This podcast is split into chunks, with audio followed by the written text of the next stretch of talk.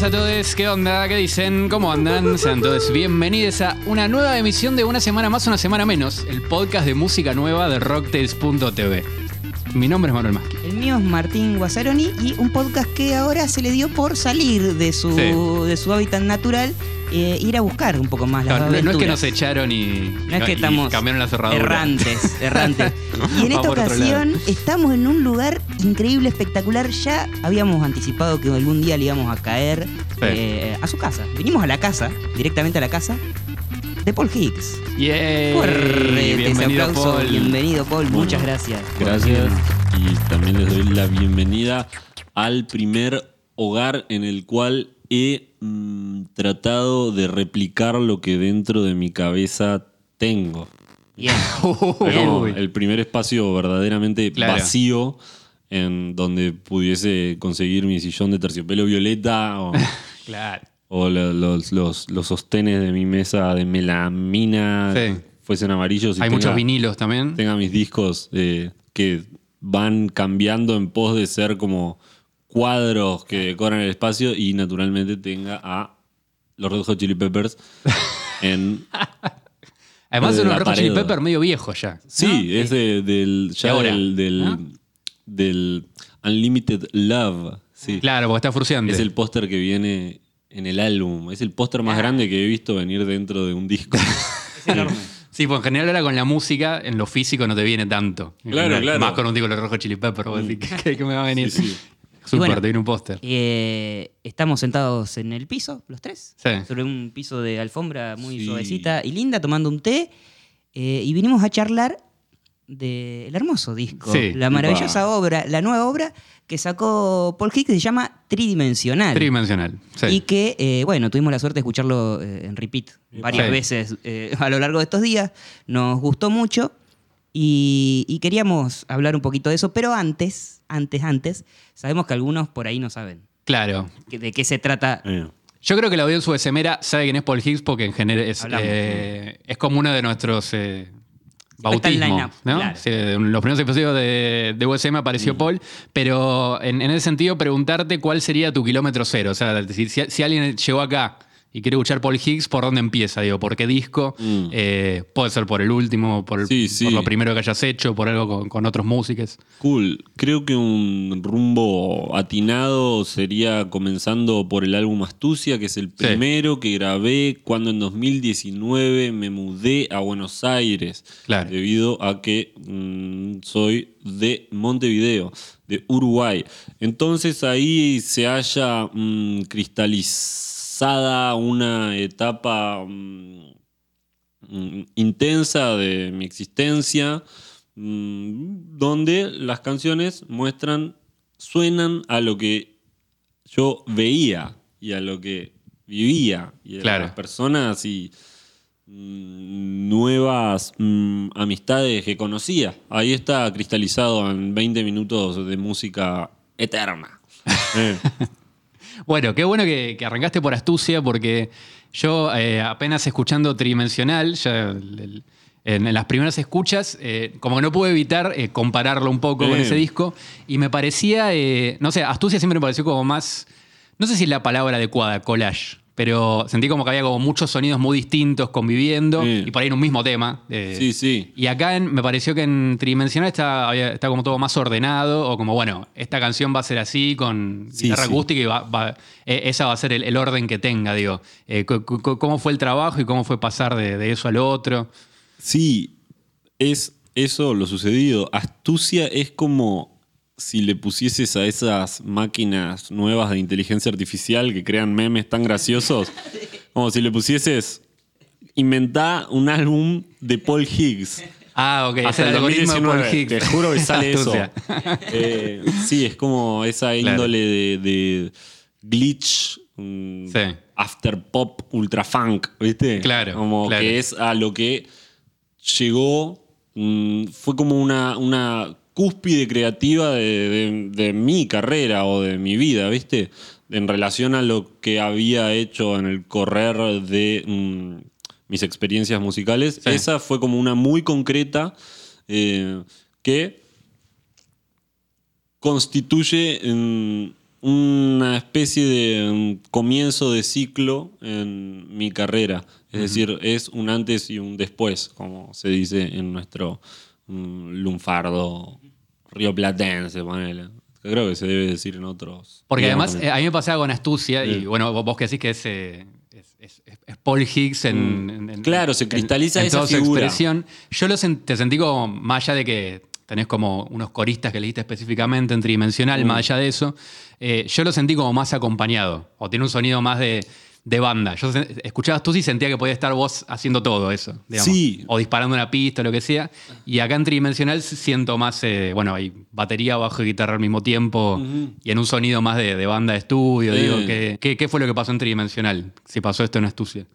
Claro, eh, sucede en tridimensional que en pos de mm, mm, profesionalizar mi trabajo y mi sonido, quienes ejecutaran los instrumentos tenían que ser las personas que mejor lo hicieran, según el criterio que sea que tuvimos con Buscaglia, que fue el productor de este disco, cuando... mm, Martín Buscalia. Sí, Martín Muscalia, cuando decidimos lo que iba a suceder. Por lo cual, para las baterías elegimos a Diego Bartaburu, que es un amigo que además resulta ser el baterista del grupo No Te Va a Gustar, Ajá. que tiene una experiencia mm, larga, larga en grabar álbums de diversa índole ya hace añares, y es eso, un baterista que está activo y es profesional. Entonces, esa decisión se tomó con cada mm, instrumento o sonido que iba a ser interpretado y ejecutado en este álbum. Aunque los coros estén hechos por artistas sumamente jóvenes, sea Charlie, que cuando los grabó tendría 18 años, o mi amigo Leandro Quistapazzi, que tendría 23, 24, eran quienes con mm, mayor certeza y eficacia iban a interpretar y ejecutar los arreglos que buscábamos y que habíamos diseñado con Buscaglia. Mm, Lo mismo con los vientos y las cuerdas. Llamamos a mm, personas profesionales en su ámbito para que los eh, grabaran, ¿viste? Y dejamos guitarras y bajos y otro tipo de cosas para hacer Buscaglia y yo, que somos en cierto modo deportistas de alto rendimiento en la música, ¿viste? Y nos hallábamos los dos, aún con 20 años de diferencia, en un punto eh, caramelo de nuestra mm, acción eh, músico-creativa, ¿viste? Entonces creo que este álbum engloba ese montón de, de decisiones que hacen que suene efectivamente más acompañado y no sea un, un, un- un- un vértigo dentro del estudio donde grabé el álbum Astucia, yendo simplemente pisando el acelerador a toda velocidad. Ahora íbamos disfrutando el camino, ¿viste? Sí. Eh. Y lo nombraste a Martín Buscaglia, que es el, el productor del disco. Eh, ¿Por qué motivo lo fuiste a buscar a él o cómo fue ese encuentro? Mm. ¿Y, cuándo te diste cuenta que estaban eh, conectando musicalmente ahí a punto caramelo? ¿Cuándo fue el momento que dijiste como, ah, sí, recontra por acá? Eh, creo que naturalmente, como la Wikipedia que va a ser leída en 50 años, hizo que nos hiciésemos amigos para que la historia fuese escrita, ¿viste? Entonces, en un momento nos hicimos amigos con Buscaglia y en esa especie de sueño intergeneracional que gusto de mm, nutrir, mm, empezamos así, a como a jugar al ping-pong de una simple amistad que crecía y charlas que teníamos con respecto a lo que fuese y juntadas que hacíamos allá en la ciudad de Montevideo. Y en un momento, por andar a saber qué motivo, mm, vislumbré la posibilidad de derrocar a la figura creativa que conmigo había crecido en el correr de los años, que era ese Paul Higgs que graba Ajá. su cristalización máxima, que es el álbum Astucia. Sí. Entonces, vi justo como me, me- me soltó de sus garras de púrpuras aterciopeladas y dije, agito al halcón plateado para grabar este álbum, para que lo produzca. Y ahí le dije al Buscaglia, che, ¿estás para hacer esto? Y me dijo, ¡Fua! ¡Vamos para ahí! Y aprovechamos el impulso, el momentum y, como te digo, esta especie de cuestión de, de alto rendimiento que ambos teníamos en ese momento justo en el cual comenzamos con esta idea, nos permitió hacer mm, y grabar y producir este álbum en un mes, ponele, de- del- del calendario gregoriano. Tal vez en el, en, el, en el continuo del tiempo y el multiverso esto fue una vibración eterna y, e infinita y que existe en el pasado, el presente y el futuro por Sí. siempre. Pero en, el- en un mes del calendario clásico armamos esto con eso, con eficacia y profesionalidad y, y impulso, mucho impulso. ¿Sabés que a mí no se me había ocurrido cuando, cuando leí que ibas a, a trabajar con Martín Buscaglia? Como no sabía, dije, fa, qué loco, era algo que no, no estaba en mi radar, que se juntaran Paul Hicks y Martín Buscaglia. Que además, bueno, él tiene bueno, su gran trayectoria como músico y eh, su apellido es un apellido en, en la música uruguaya, digamos, no, no es que es eh, cualquiera. Sí, sí. Y representó eso, al- al- eso representó algo para vos, tipo, lo escuchabas, te escuchabas su música antes, digo, ¿cómo fue ese acercamiento más allá de laburar con él? Eh, Recuerdo tener mm, 15, 14, 16 años y estar eh, en busca y, estar abierto a, hallar un- uno o varios faros mm, creativos eh, dentro de mm, mi propia cultura, que es la uruguaya, o al menos con la que a la que fui expulsado desde, desde las entrañas de mi mamá, ¿viste? o sea, naturalmente nací en Montevideo y en Uruguay, que tiene su, su onda, tiene su Sí. trip, ¿viste? Y entonces necesitaba encontrar figuras eh, para admirar y en las cuales inspirarme, dándome cuenta que habían pisado las mismas calles que yo estaba pisando o que iba a pisar. Entonces aparece Tadei, que se llama Claudio Tadei, que es un músico de Uruguay, falleció hace un par de años y fue como una gran, gran, gran, y es hasta el día de hoy una, una gran inspiración así, infinita para mí. Fue como la primera figura yoruba que dije, no, no, no, no, no, no puede ser. Si Buscalia es el halcón plateado, Tadei es la iguana de nácar. Te juro. Y al mismo tiempo descubro Tadei, no sé cuánto, me llevo con Tadei, me encanta, y medio que por ahí descubro el Evangelio según mi jardinero, que es un disco muy bueno y muy importante de Buscaglia.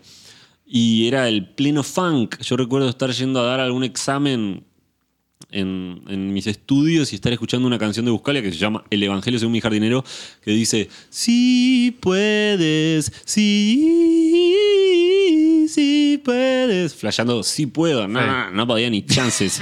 Siempre me fue mal con los exámenes, no me gustaron, me ponía nervioso. Pero la canción esa también y ese álbum me inspiraron plenamente. Y dije, mirá, es como eso, sen- me sentí refugiado más que mm, re- re- re- repelido, no sé cómo se dice, repel...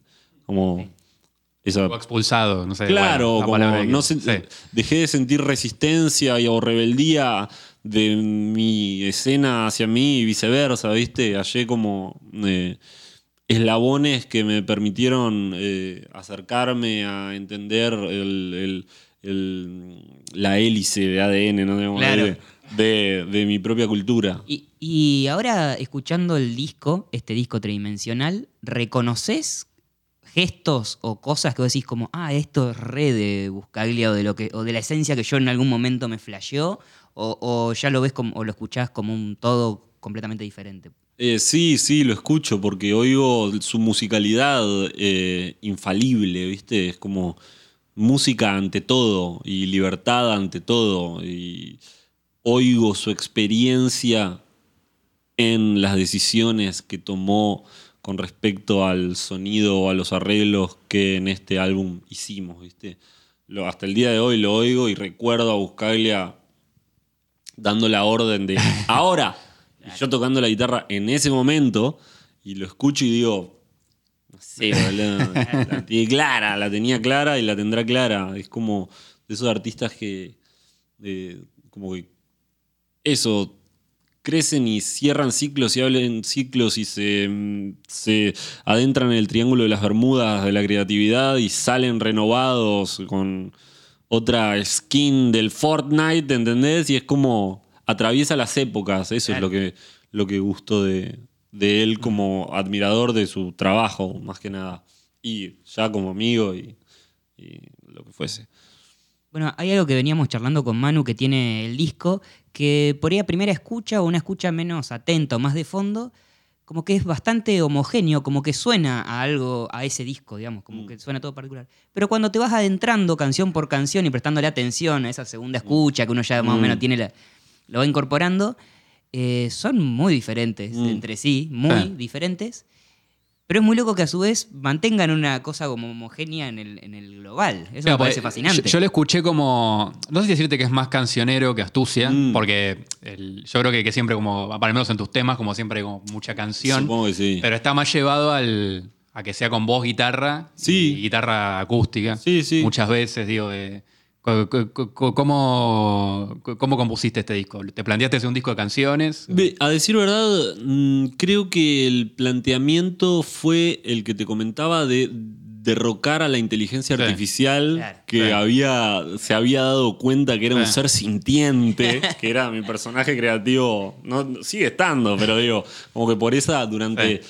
la grabación de este álbum, dijimos, o al menos Buscalia lo vio y yo lo seguí, en hacer música esencial, ¿viste? Guitarra, una, en vez de 10. La voz ni está doblada, que eso era Sí. algo que antes hacía sí o sí. Y mm, eso logra esta especie de sonoridad eh, más, yo lo eh, podríamos verlo como que con menos elementos eh, abarcamos el espectro completo sonoro que Claro. puede estar dentro de un auricular o dentro de un parlante, ¿viste?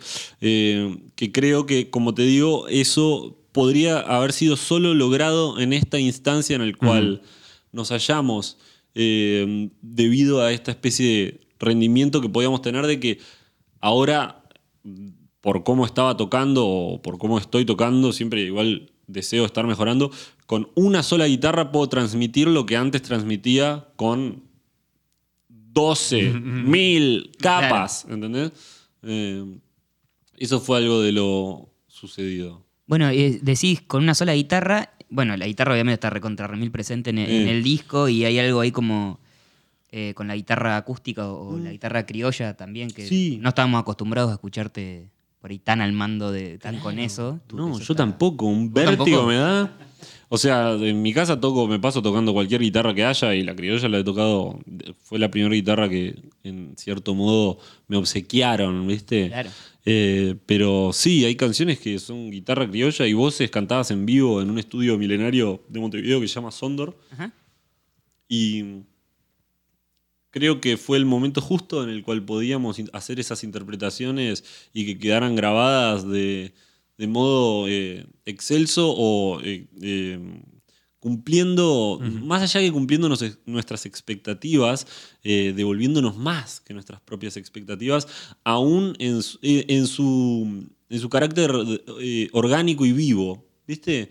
Como no, no, eh, escapando a la edad, a la edad, a la idea de, de perfección, aunque hay un par que puedan haber completado ese, ese factor de lo que considerábamos perfecto o glorioso. es como logramos capturar un momento real de nuestras vidas en el cual estábamos tocando eh, bien Claro. para nuestra Claro. forma de, de ver la música, ¿viste? Claro. Eh, Bueno, e- en Sufro hay una parte que dice, eh, me enamoré de una guitarra, no hay vuelta atrás, y se escucha un... Un punteo de un punteo Eso lo grabé en Buenos raro. Ah, ¿lo en Buenos Aires? Sí, porque esa canción eh, la había. El demo lo hice acá, en 2019. Y justo eso lo, lo armé acá con una guitarra, no sé, criolla bajada de tono o con un. No me acuerdo qué era. Porque hay hay algo lindo que eso que decía de la, de la no perfección, que sí, me enamoré de una guitarra y viene sonando algo espectacular. Y lo que se escucha como de contestación a eso Está es en algo... otro tono. Creo que está en a destono o algo así. Está, pero era eso, ¿viste? Era como. Justo. estaba- claro, era medio. eh, el- el- le da momentum, que es como le dicen, Claro. creo que en inglés al impulso o a la energía cinética, Sí. es, que le da como. lo empuja. eh, Y- O mejor dicho, lo equilibra. Claro. Sí. Eh, y a su vez, eh, también publicaste un disco de guitarra hace poquito en Bandcamp. Sí. En abril de este año. Mirá. Eh, y es un disco de guitarra. sí, de guitarra criolla. Solamente y- guitarra. Claro. Medio, o sea, lo- nunca le dije a nadie. Ah, Literalmente. ah, lo pusiste ahí. Claro. Nadie, nadie, nadie, nadie. Bueno, vayan a escucharlo. Lo Claro. vamos a dejar en el link de el link de Atero. Vamos a escuchar el. eh, Muchos se están enterando. quizás Sí, no. llama- No, no, te juro. Sí. el llama- otro día me- se llama.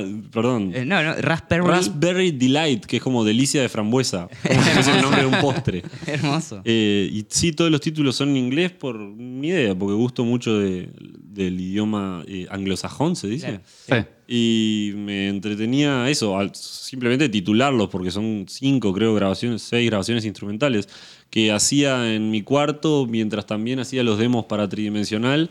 Esto era como, no me ponía ningún tipo de límite en el sentido de tratar de crear algo nuevo. Claro. Simplemente tocaba lo que disfrutaba en el momento, aún siendo figuras rítmicas o armónicas iguales a las que ya he hecho. Sí. Simplemente lo hice y quedó ahí mm, reservado, guardado. Y un día, ni idea por qué, lo subí a Bandcamp Bien. y le puse una tapa. Bien. Eh, claro, porque también, eh, yo sé por qué, porque se ve que estaba en una especie de rebeldía ante, eh, o, o había reconocido que la música supone que es un gran abanico, el- la que muestro a través de estos, mm, ¿cómo decirlo? De estos canales clásicos que conocemos es como la más, mm, son como, como te decía, movidas que dialogan con la industria de la Claro. música. Eso es outsider music, le dicen. Claro. Como solo la hice por hacerla y no importa si se divulga bien o Claro. si es profesional, ¿viste? Como cumple otro rol en mi vida. Que, Bueno, eh, eh, es algo re interesante de, de- de Paul Higgs, Sí. porque siempre en el canal de YouTube Sí, hay sí. versiones locas, Sí. o están los demos, o hay una canción que no apare- va a aparecer en ningún absolutamente Hay otro una de lado. astucia que está en solo guitarra. Sí. Puede ser. Ahora no me acuerdo cuál era, Sí, pero sí. era- además Hay- está buenísima. Hay una que se llama Diastema. Diastema. Creo que fue esa la que subí. Sí, Sí. es bárbaro. Eh, entonces, Gracias. para, para los seguidores de tu música, eh, son cosas lindas. Son como lo- lo- las rarezas, ¿no? Como Total. esas cosas que bajábamos, en, en algún momento descargábamos. claro, Eh, tipo un bootleg. Claro. Total. Y es como también esa imagen de. No sé si es de película americana o qué, de lo que llaman eh, cápsulas del tiempo que hacen en una sí. escuela, que no se meten tipo un, un barril metálico abajo de la tierra para que lo saque alguien y lo Claro, descubra en como con 60 fotos y años. cosas de la Sí. época. y sí. Entonces esto es algo así. No, no está hecho, o sea, no, eso no es pieza de un dominó más grande, vi- eh, más grande que la vida misma o que Claro. mi vida, ¿viste? Es como está ahí para si alguien lo descubre en, o ahora o en, no sé, no sabrá hasta cuándo dure Sí. la internet. Claro, guau, estaría re bueno igual hacer algo como una caja fuerte que Sí. enterremos y metamos en diferentes soportes Sí, por las claro. dudas, músicas Mm. de ahora. Eh, Claro, un parlantito. Un Claro, parlantito, como un todo, par- tiene que un estar todo Bluetooth, un cargador. Eh, sí, no sé, como varias opciones. batería de litio. Claro, no sé. Eh, pero sí. Pero sí, bueno, eh, eh, pueden descubrir en Bandcamp y en el canal de YouTube más acerca de la obra de, de Paul Hicks. Y a mí me gusta eso, como que te vas metiendo así en otros terrenos. Y vas diciendo, ah, esto tiene relación con aquello otro. Y bueno, no sé. Totalmente. Es, el viaje. Che, y mm, volviendo a tridimensional, eh, me quiero agarrar algo que decía Tincho antes, que la verdad que el disco era como. que, que por ahí lo escuchás de, de refilón y es, es como coherente, pero es muy heterogéneo, me parecen los temas. Y eso, mm, ahí me. Yo lo escuché en como en los pequeños arreglitos que tiene, como él decía, lo que pasaba con la guitarra en, en- en- en ese tema. Y en los arreglos de coros también pasa. Digo, ¿cómo planificas esos detalles? Muchas veces es como. La canción dice algo y te contesta Eh. o una guitarra o, o- o lo- o los coros. Digo, ¿cómo, hace- cómo es ese laburo fino? Eh, ¿Está ya cuando compones el tema o, o cómo es que lo pensás? Bastante está cuando lo eh, traigo al mundo, ¿viste? Y cuando comienza la etapa de plasmarlo en una grabación, sea de- en mi cuarto o ya en etapas definitivas, creo que el espacio que hay entre los instrumentos y las cosas sugiere estas ideas y estas contestaciones y esta especie de forma lúdica de, de darle una capa más de expresión a una canción, ¿viste? Entra como en un terreno mm, eso que ya es, eh, mm, es musical, pero es como post musical, ¿viste? Sí. Es como ya eh, meta, se dice. Sí, está como entre paréntesis, no sé. Eso, es como algo cuando así. no sé, me pasa eso. sí, sí. Eh, o es como el Tesseract, ¿viste? El, el cuadrado ese que tiene como un cuadrado adentro y así Sí. te explican la cuarta dimensión. Bueno, es como eso, música que dentro de sí misma incluye este diálogo que es una metamúsica. No sé Claro. cómo es lo de meta, pero me suena que es algo así. Sí, sí, sí. Bueno, y eso, ta, y así encontrás y las diferentes dimensiones de... Es como, al fin y al cabo, crear un, eh, una figura tridimensional con sonidos. Claro. Como medio un holograma, ¿viste? Bien, ah, viene Eh. por ahí. Claro. Creo, lo acabo- se me acaba de ocurrir. bien. Sí, porque bien. yo cuando escuchaba el disco eh, me, me dio sensación de tridimensional un poco por eso. También por el. Sobre todo en el laburo de coros, viste que Mm. a mí me pareció como que no, no fuiste por la- el lugar canónico. De decir, bueno, vamos a hacer esta. Armonizan, no, total. Como que en esta palabra tiene Mm. que cantarse Charlie de esta manera. Sí, Solo esta palabra. Y que pasen en, en- en varios los temas. Sí. Pero eso me, lo- me- me dio como espacialidad cuando lo escuchaba y vi esas dimensiones. sí. Además, teniendo, contando con la participación de esas personas tan especiales que son Charlie y Leandro, que parecen, sal- perso- eh, parecen personajes de una peli de Pixar, ¿viste? de, de- de- justo hoy hablábamos de, de Megamente, Sí. o de algo así, unas pelis de Pixar que quedaron medio ahí en el 2011, 2010, en unas épocas medio raras, o la de las hamburguesas que caen del cielo. ¿viste? Es como que ellos hubiesen salido de ahí. Y bueno, y capaz que yo también, y Buscaglia también.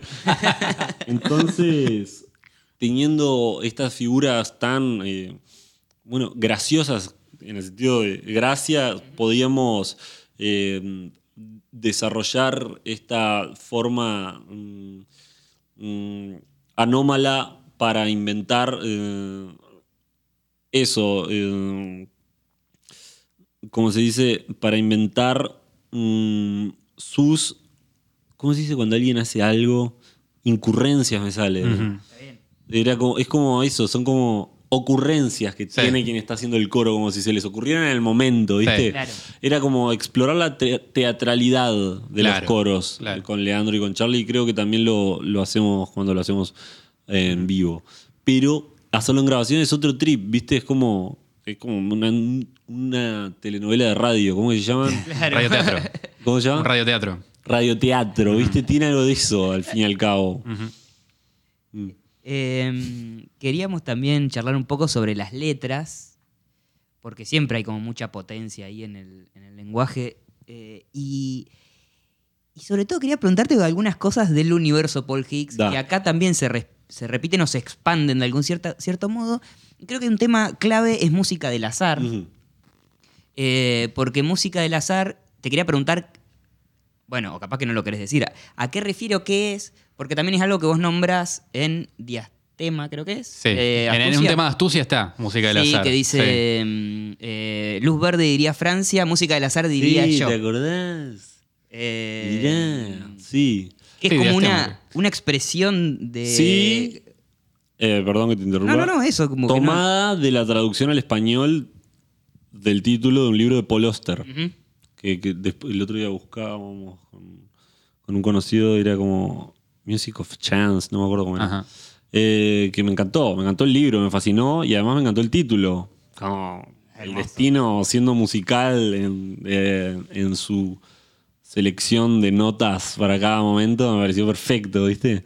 Y en una instancia donde ante la música del azar y sus eh, armónicas y atonales decisiones me hallaba, opté porque esa canción así se llamara y, eh, y- y a esa ocasión hiciese referencia, ¿viste? Claro. Como, nada, cuenta una historia de, de un momento donde se alinean y se desalinean las frecuencias, tal como pasa todo el tiempo, Sí. solo que en ese instante me hallaba con una guitarra y eran las 3 de la mañana y estaba en una ciudad que no era...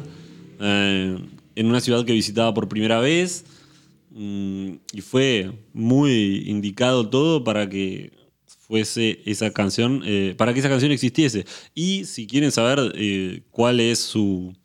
de todas las características de esta historia, pueden escuchar la canción y, Y una cuestión interesante, creo, es luego rellenar los espacios en blanco con su propia imaginación, ¿viste? Yo muestro la punta del iceberg. Luego, imaginar lo demás es parte del juego. Sí, yo, yo había dicho diastema, pero es naranja de Valencia. Eso. Es Ah, el, tema, sí. eh, Ah. el tema en el que está esa, esa parte.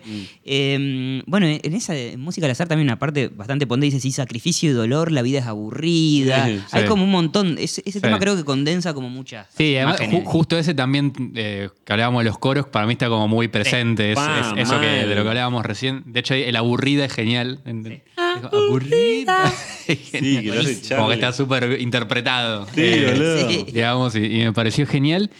En el disco igual también hay dos temas que a mí me, me saltaron, de- como distinto de a ese mood que estamos mencionando, que es, bueno, Ni ahí, que es el que fue el primer corte, que es como el tema Prince de- Sí. del disco, Mm. eh, Monele, y Jazzy, es el otro, el, Jazzy. el- el que es, eh, no sé, con, no sé si es un twist o no sé qué, Sí, qué ritmo es. Un rock and roll, rock and roll. medio twist, boogie woogie, Sí. no sé cuánto. Y me encantaron esos temas y cómo fue que se infiltraron ahí, porque sentí que iban como por otro mood, distinto Sí. al de los otros temas del disco. Eh, bueno, yo le mandé a Buscaglia 22 canciones, porque claro, Ah, yo me di cuenta de eso.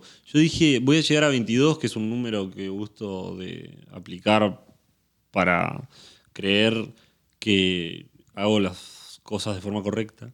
Entonces, 22, ok. cuando llegase a 22 canciones iba a tener un conjunto de música que luego podía tornarse un álbum. Entonces le mandé esas a Buscaglia y él eligió, no sé, creo que 10 y después quedaron estas ¿Nueve son? Son ocho. Ocho. eh, pero creo que grabamos, grabamos 10 o algo así, no me Ah. acuerdo. Y, y esas canciones allí se hallaban por su. Porque eran.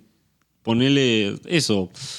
Siempre me gustó tocar eh, twist, rock and roll, boogie woogie. Es creo que lo que más me gusta, además de tocar funk. Sí. eh, así como de género. Claro. Con su lenguaje y su sonoridad eh, de género. Lo que tiene cada género es que trae su eh, condición estética.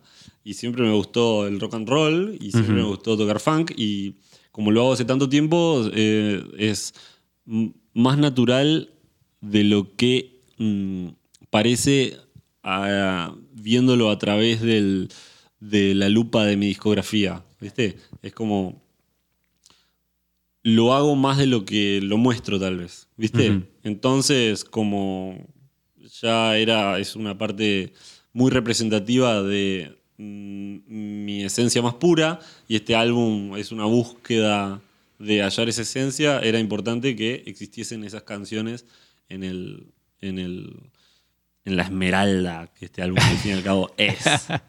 Qué bueno, qué bueno. Y mm, bueno, también tiene un arte tapa muy, muy eh, espectacular.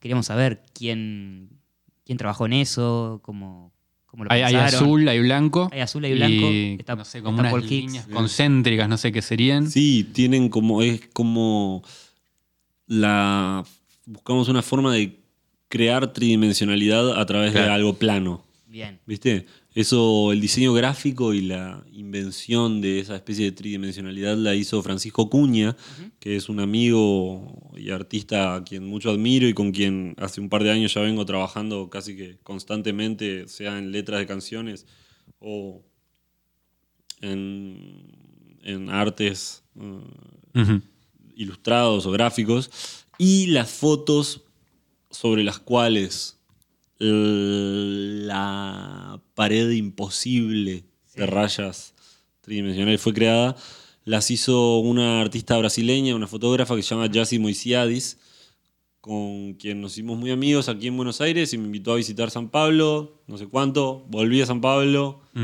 con este álbum ya pronto y con la idea de que ella fuese quien las fotografías del álbum y el arte fotográfico mm, crease ¿viste? Claro. y, y tomase. Así que viví dos semanas en un cuarto de su casa que me, me, eh, prestó, me, me- me acunó, ¿viste? Claro. Y entre la convivencia y estar ahí jangueando y la amistad, concebimos la idea de, de esta cuestión tridimensional que en un principio era una bandera gigante que habíamos inventado de tres dimensiones. Las rayas de la bandera uruguaya el sol de mayo de la bandera argentina y las estrellas azules de la bandera brasileña. Solo que luego, viendo el- las fotografías con Francisco Cuña, este amigo que les cuento, notamos que la idea de bandera no se transmitía de forma concreta, ¿viste? Entonces optamos por ese rumbo que luego Fran propuso.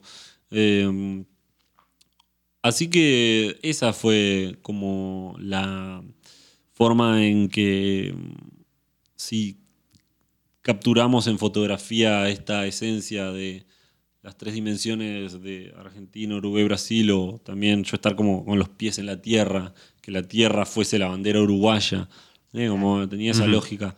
Eh, y luego apareció una especie de, de, de explotada perla naranja detrás mío, de donde yo nazco o hacia la que caigo, o a la cual le doy la espalda y con los ojos que tengo en la nuca observo hipnotizado, ¿viste?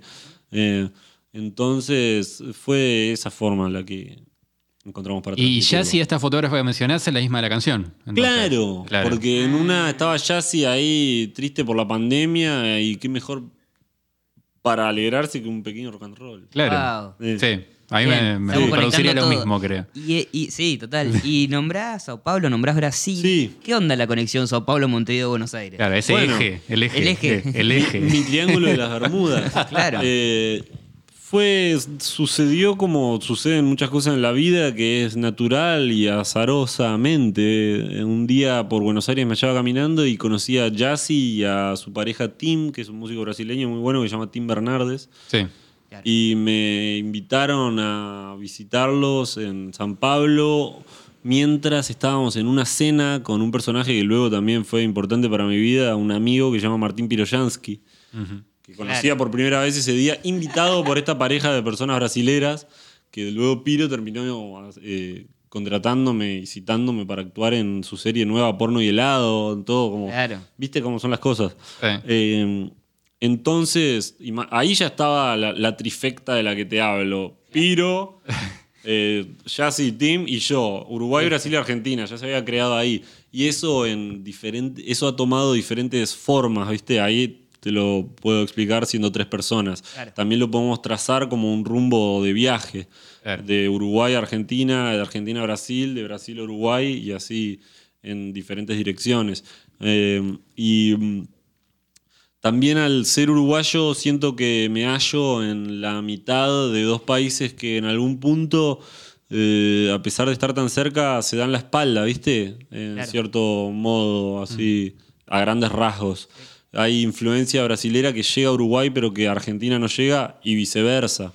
Hasta más te digo, hay, hay siempre debido al- a que Brasil es un coloso global, su influencia es más poderosa que la nuestra sobre la de otras naciones porque es algo más clásico. Sí. Brasil. Pero con Brasil esa barrera está, ¿no? Como creo con Total. el idioma, ¿viste? Como Sí. que parece inaccesible la movida Totalmente. o Y- era de San Pablo.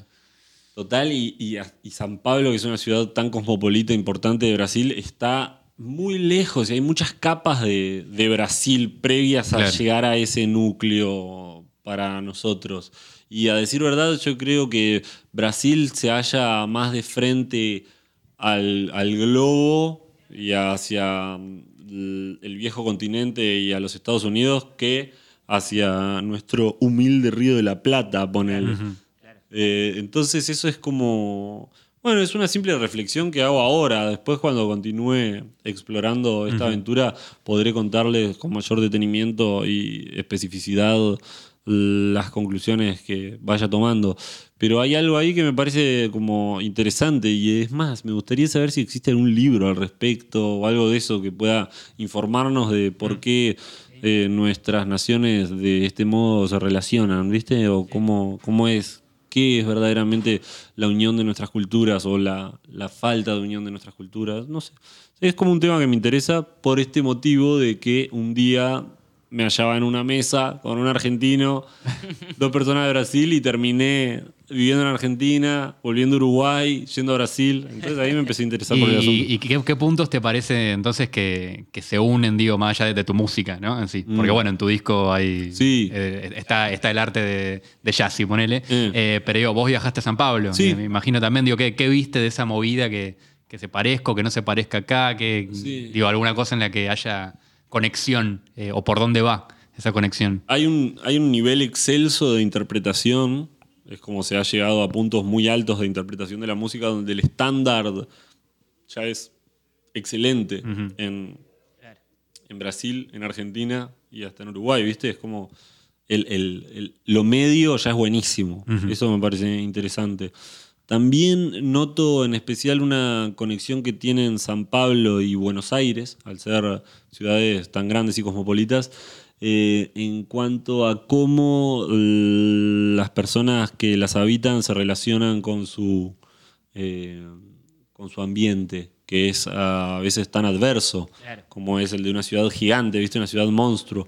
Entonces la gente tiene que tener cierto grado de mm, rispidez ante, ante su... su, su, eh, se eh, mejor dicho, se, se aclimata a la furia de la ciudad. ¿Entendés? Entonces, creo que algo que esa unión tiene de distinto con Montevideo, solo por ir picando un poco de cada cual, es que en Montevideo no existe tal adversidad, en cierto modo. No hay autos que te atropellan y te gritan y alguien que te putea y una persona que simplemente te pone una cara de orto porque ni idea, porque no le importase en lo más mínimo y tiene 200.000 cosas que le están carcomiendo el cerebro, ¿viste?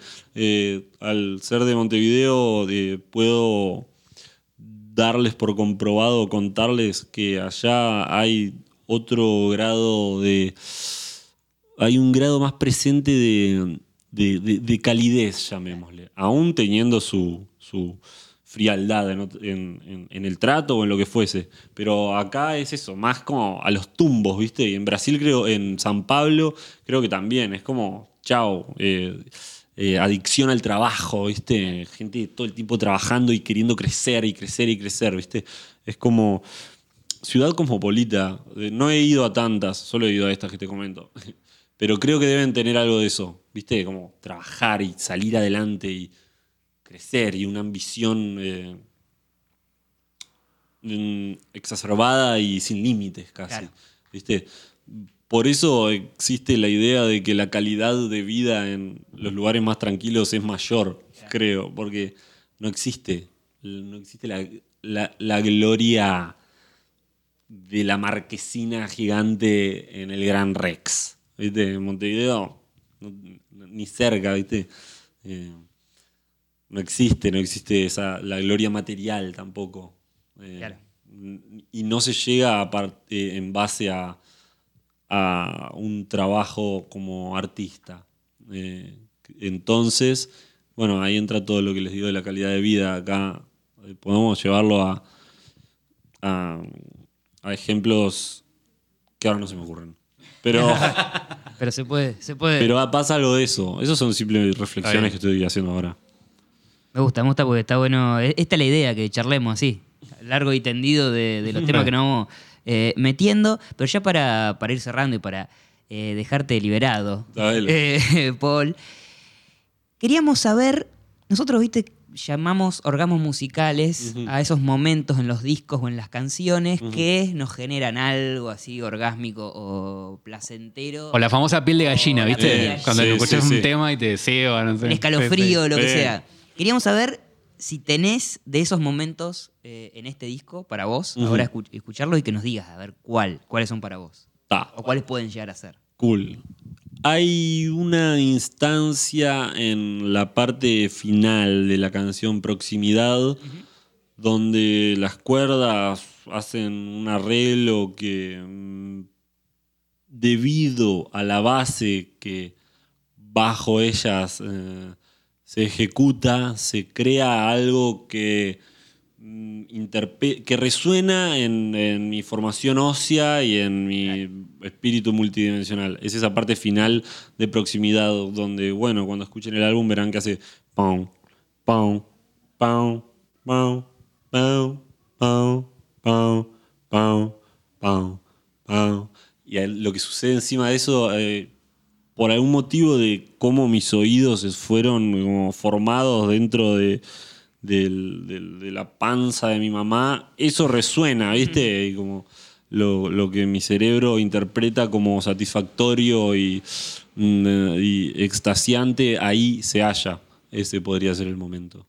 Bueno, y, y además de escuchar el disco en Spotify, YouTube, Eh. bla, bla, bla, eh, va a haber posibilidad de escucharlo en vivo y va a haber presentaciones en vivo. Sí, Eh, ¿Las querés comentar y decir? Sí, Porque claro.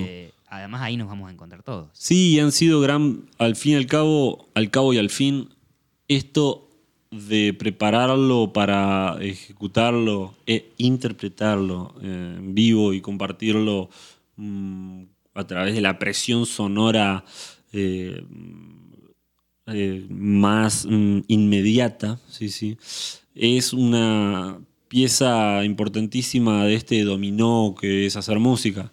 Entonces vamos a hacer un recital en la trastienda de Montevideo el 9 de septiembre con el grupo que hemos formado para esta ocasión junto a Melanie Williams que va a tocar la batería, mi amigo Chucky Quinta en bajo, Charlie en piano, Leandro Quistapacie en coros y ese mismo espectáculo lo traemos la semana siguiente a la del 9 de septiembre, el 15 de septiembre al lado A de Niceto para lo mismo hacer. Sí, se viene, llevamos un equipo muy grande de personas de Argentina a Uruguay y traemos un equipo muy grande de personas de Uruguay a Argentina para hacer estos espectáculos. Eh, y esas van a ser las oportunidades de verlo en vivo y vamos en ambas ocasiones a tener eh, vinilos para vender. Sí, una edición de vinilos de 10 pulgadas, tamaño medio muy bonito, que hace Little Butterfly Records, que es este sello uruguayo Bueno. que ha dedicado su capacidad a, a mm, impulsar el catálogo yoruba y rioplatense con las diferentes herramientas que dispongan, ¿viste? Entonces van a haber unos vinilos bien, bien deliciosos de 10 pulgadas. ¿Y qué banda te armaste, eh? Porque suena, suena fuego en vivo eso. Digo, Sí. Son como músicos muy. con mucho, mucha, nivel. mucha- mucho handicap. Sí, Sí, sí, sí, sí, medio sí. eso. Justo nos hallamos en una etapa de alto rendimiento y. Claro. todos practicamos un montón, Y además nos conocemos. siento que vienen de. No sé si de movidas tan distintas, pero no sé, viste, Chucky como lo que tenía más en el funk. y- Sí, Y, de- Melanie también más en, la, en otra suya. Por lo pronto. Eh, y me encantó que se juntaran ahí. Eh, Sí, sí, por lo pronto, de, los lugares donde nacimos, que Melanie de Bernal, Chucky de la Barría Claro. y Claro, Charlie, Leandro y yo de Montevideo, ¿entendés? Como de lugares que no, Sí. no conectarías por ningún motivo. Sí, sí, Y sí, ahí también creamos como una fuerza como la que hay dentro del Triángulo de las Bermudas. Muy como la verdadera tromba marina. claro. Excelente. Sí. Me gustó para la banda, Trauma Marina. Igual Sí, creo sí, que. me gustó. Ya, te- tendrá- ¿Tiene nombre el grupo o no? No, porque estos recitales se presentan Claro, como Paul Hicks, Paul pero Hicks. podría en el, La en- tromba marina no está mal. En el espectáculo presento, sí, sí, Paul Hicks y la tromba marina. Bueno, Paul, muchísimas, muchísimas Sí, gracias hermoso. por recibirnos, por responder así tan amablemente y extendido sobre Sí, sí, las, las cosas que queríamos curiosear de, eh, del disco. Y bueno, invitamos a, a todos que escuchen, no escuchen solo este disco, sino que háganme caso y métanse más Sí. en, en todas las otras cosas que tiene Paul Hicks eh, publicadas. Eh, y bueno, Manu, será para hasta el próximo Será hasta el episodio. próximo nosotros. episodio de, De USM. de USM, en la temporada especial de USM. eh, Saliendo de la casa se llama. saliendo, saliendo de casa. Está bien, Creciendo con USM, la tercera temporada. Eh, bueno, sí, será hasta la próxima. Gracias, Paul. Gracias a ustedes. Chau, chau.